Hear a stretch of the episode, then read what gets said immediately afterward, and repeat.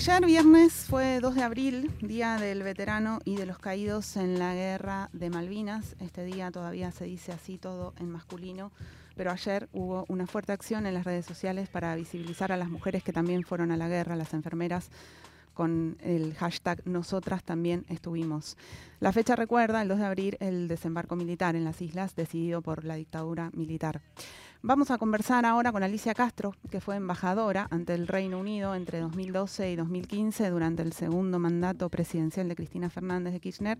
Además, fue embajadora en Venezuela, antes fue secretaria general del gremio de aeronavegantes y también fue diputada nacional. Hola Alicia, buen día, ¿cómo está? Jimena Tordini y Mario Santucho, estamos acá. Día, ¿qué tal? ¿Cómo están? Pregunta, bueno, en, honor a la fecha em, que quisiéramos hacerte es cuál es el significado actual para vos de la reivindicación argentina de, soberanía sobre las Malvinas, ¿no? En el actual contexto geopolítico. ¿Qué, dimensión, qué significados tiene el, histórico reclamo tiene este? cada vez más, más importancia, cobra cada vez más importancia el reclamo después de 180 años, más de 180 años de, usurpación, porque eh, cuando hablamos de soberanía, hablamos de soberanía territorial, de soberanía eh, insular, de soberanía marítima, antártica en este caso, y también sobre todo de soberanía de recursos naturales. Es decir, ya en el siglo XVIII, cuando, cuando vieron por primera vez las islas el Imperio Británico, Lord Armstrong dio una, una vuelta y dijo, estas islas en tiempos de paz nos darán todo lo que necesitamos y en mm. tiempos de guerra nos harán dueños de los mares, masters of the seas. Mm. O sea, esta voluntad del Imperio Británico de instalarse en la confluencia de los dos océanos y que ahora tienen una base militar gigantesca, es la base militar más grande del Reino Unido después de las que tienen dentro del Reino Unido. Tiene casi 2.000 efectivos, tiene eh, buques de guerra, aviones de combate, tanques, misiles y hasta un submarino con capacidad nuclear, este, se, se torna muy importante, por un lado, eh, el, eh, el riesgo que significa esa base militar a disposición de también de los socios de la OTAN del Reino Unido. Y por otro lado, el tema de los recursos naturales, ¿no? En un mundo superpoblado, en, en, medio de una tragedia medioambiental como la que estamos viviendo, como la define Noam Chomsky, eh, nunca hemos estado más cerca del apocalipsis en, eh, en términos de, de, agotamiento de los recursos naturales.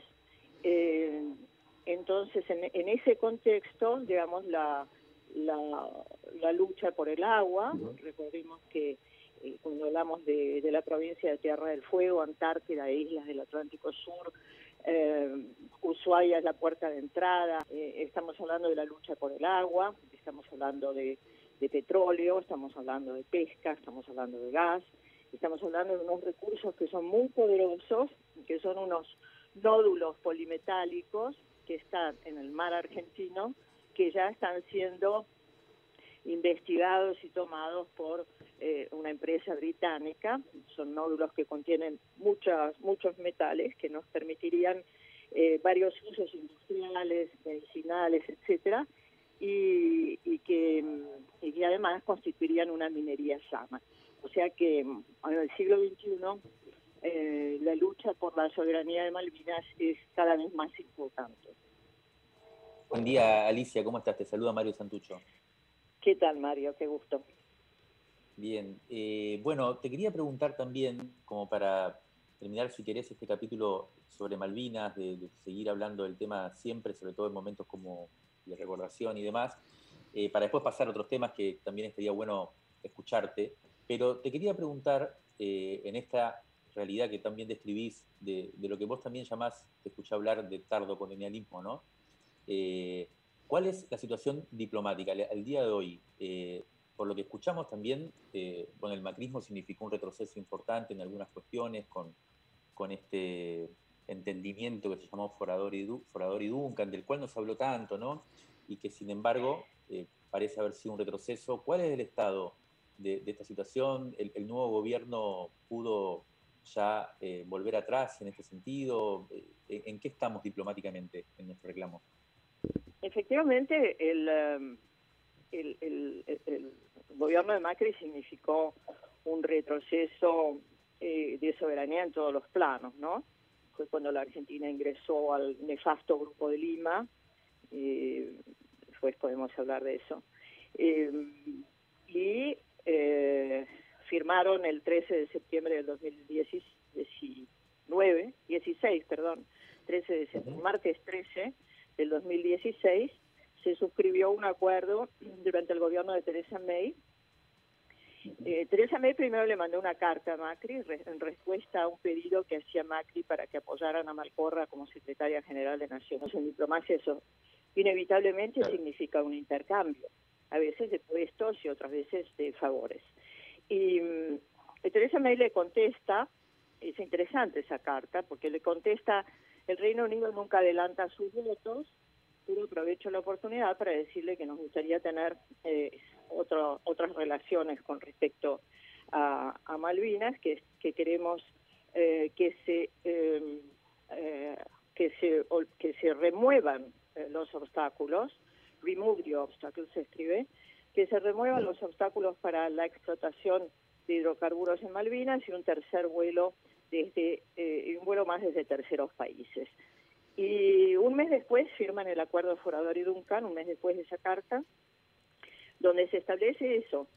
incluso la traducción es literal. El acuerdo establece remover los obstáculos para el crecimiento económico y el desarrollo sustentable de las islas, en lo referente a hidrocarburos, pesca, comercio y navegación. Y, mm, o sea, le entrega las llaves de lo que los británicos siempre han querido, que es la legalización de, la exploración, que hasta ese momento era clandestina, y de la explotación. Y efectivamente se entregan a empresas británicas que operaron en Malvinas bajo el ilegítimo gobierno isleño, eh, incluso una de las empresas tiene en su directorio a quien fue la, directora eh, estratégica para hidrocarburos en Malvinas, Equinor, y, y le entregan estas le entregan dos bloques petroleros en Cuenca Malvinas a, a empresas británicas, lo que estaría prohibido por la ley argentina, que prohíbe la ley de hidrocarburos y su modificatoria, prohíbe que empresas que hayan actuado en las islas eh, puedan actuar, por ejemplo, en el continente, ¿no? Entonces, em, ese acuerdo, eh, nosotros militamos mucho contra ese acuerdo, no sé si te acordás, Mario, pero hicimos eh, manifiestos, petitorios, recorrimos el país, juntamos miles de firmas contra un acuerdo que merece recordarse como el acuerdo de Roca Runciman, ¿no? Es un acuerdo donde que donde claramente la Argentina se pone como hipótesis de roja a disposición del, del, eh, de los intereses del usurpador británico en el Atlántico Sur. Y por supuesto que esperamos que en cuanto asumiera el gobierno eh, de Alberto Fernández pudiera eh, desechar este acuerdo, denunciar el acuerdo, que todavía no lo ha hecho. Así que bueno, yo sigo, yo sigo reclamándolo porque me parece necesario desechar el acuerdo forador.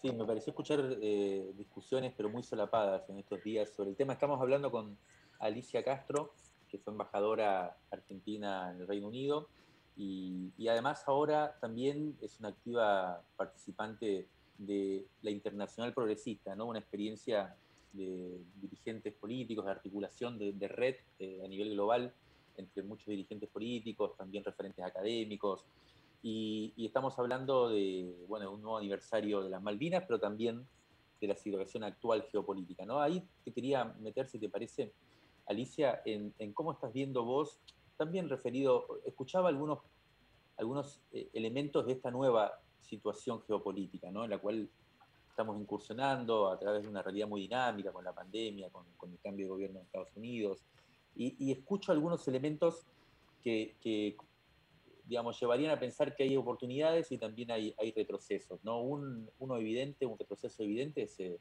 la situación del Mercosur actualmente, ¿no? que era uno, de los grandes activos del reclamo argentino, por ejemplo, en Malvinas, pero también en, muchos otros sentidos, pero también escucho eh, elementos de que podrían ser favorables, como hoy lo leía Tocatian, por ejemplo, que dice el relativo aislamiento ¿no? de, Gran Bretaña también actualmente salido de, Europa, y, y esto te quería preguntar específicamente, el papel de China ¿no? en, el nuevo contexto geopolítico, ¿qué nos puede favorecer?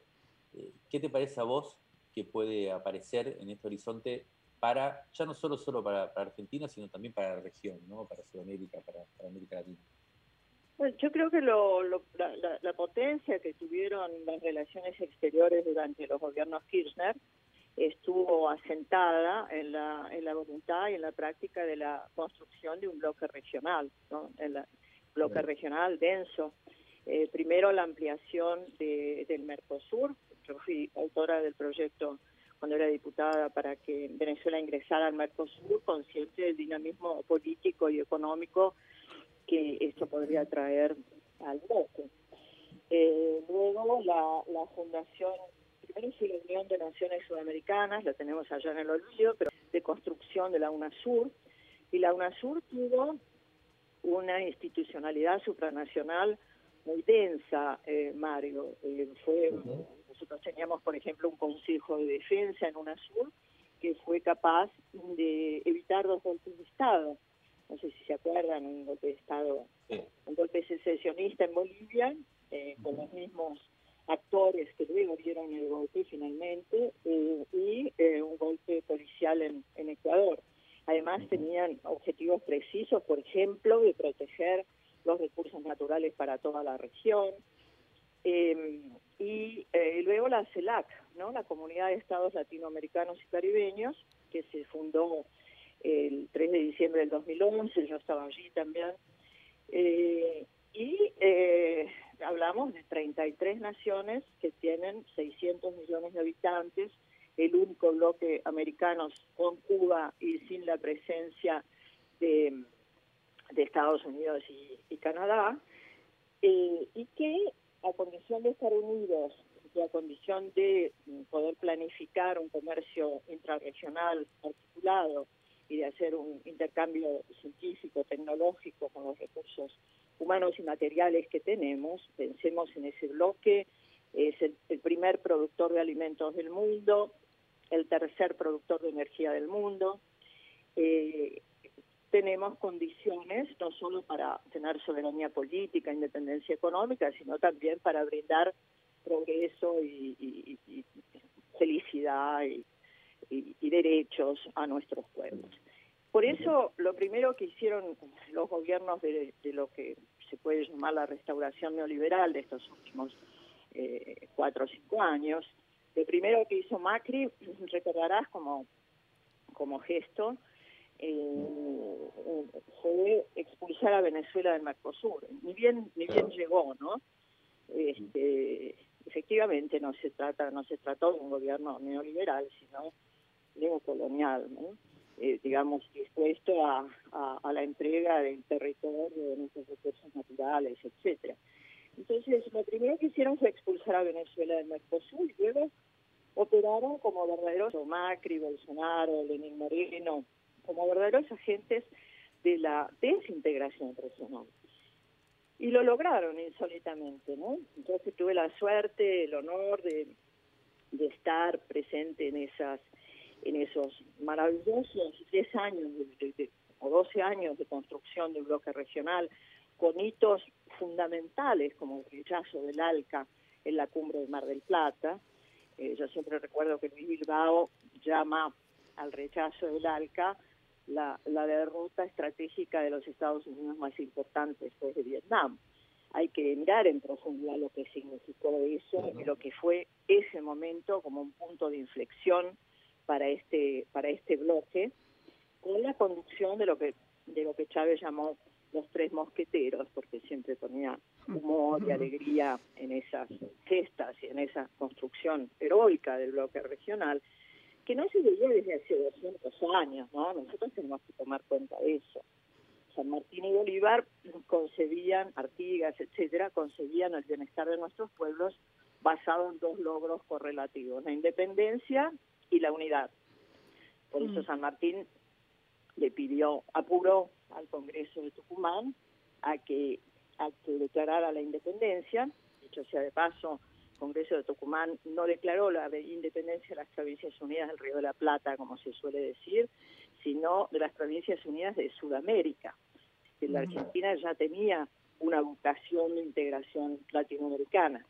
Eh, y luego, eh, bueno, como sabemos, se fue a, libertar, a, liberar a Chile y a Perú del dominio del imperio español, muy conscientes de que necesitábamos unidad. Sin embargo, ese concepto fue completamente olvidado, soterrado, eh, secuestrado por las, por las oligarquías vernánculas, que se entregaban a uno u otro eh, poder extranjero, hasta hace 12 o 15 años, ¿no? donde, donde esa extraordinaria conjunción de líderes de izquierda y progresistas, Fidel Castro, Hugo Chávez, los dos gobiernos Kirchner, Hugo Morales, Rafael Correa, Daniel Ortega, eh, etcétera, eh, eh, se, se cargaron al hombro la reconstrucción de esa, nuestra segunda independencia, lo llamó Cristina Fernández de Kirchner. Y todo eso, yo confieso, que nunca me imaginé que podía desbaratarse como un castillo en naipes, ¿no? Pero lo que confío, lo que confiamos, es en la memoria de los pueblos sobre, sobre esa extraordinaria experiencia y potencia de la unidad, ¿no? Porque eso significó sobre todo un gran empoderamiento a nivel a nivel pueblo, ¿no? Por eso se vivió con esa alegría la cumbre de Mar del Plata, por ejemplo. Y yo cuando veo dirigentes en nuestras relaciones exteriores. Belis, eh, que conduce las relaciones exteriores desde, desde su mm, consejo eh, estratégico al presidente de la Nación, Solá.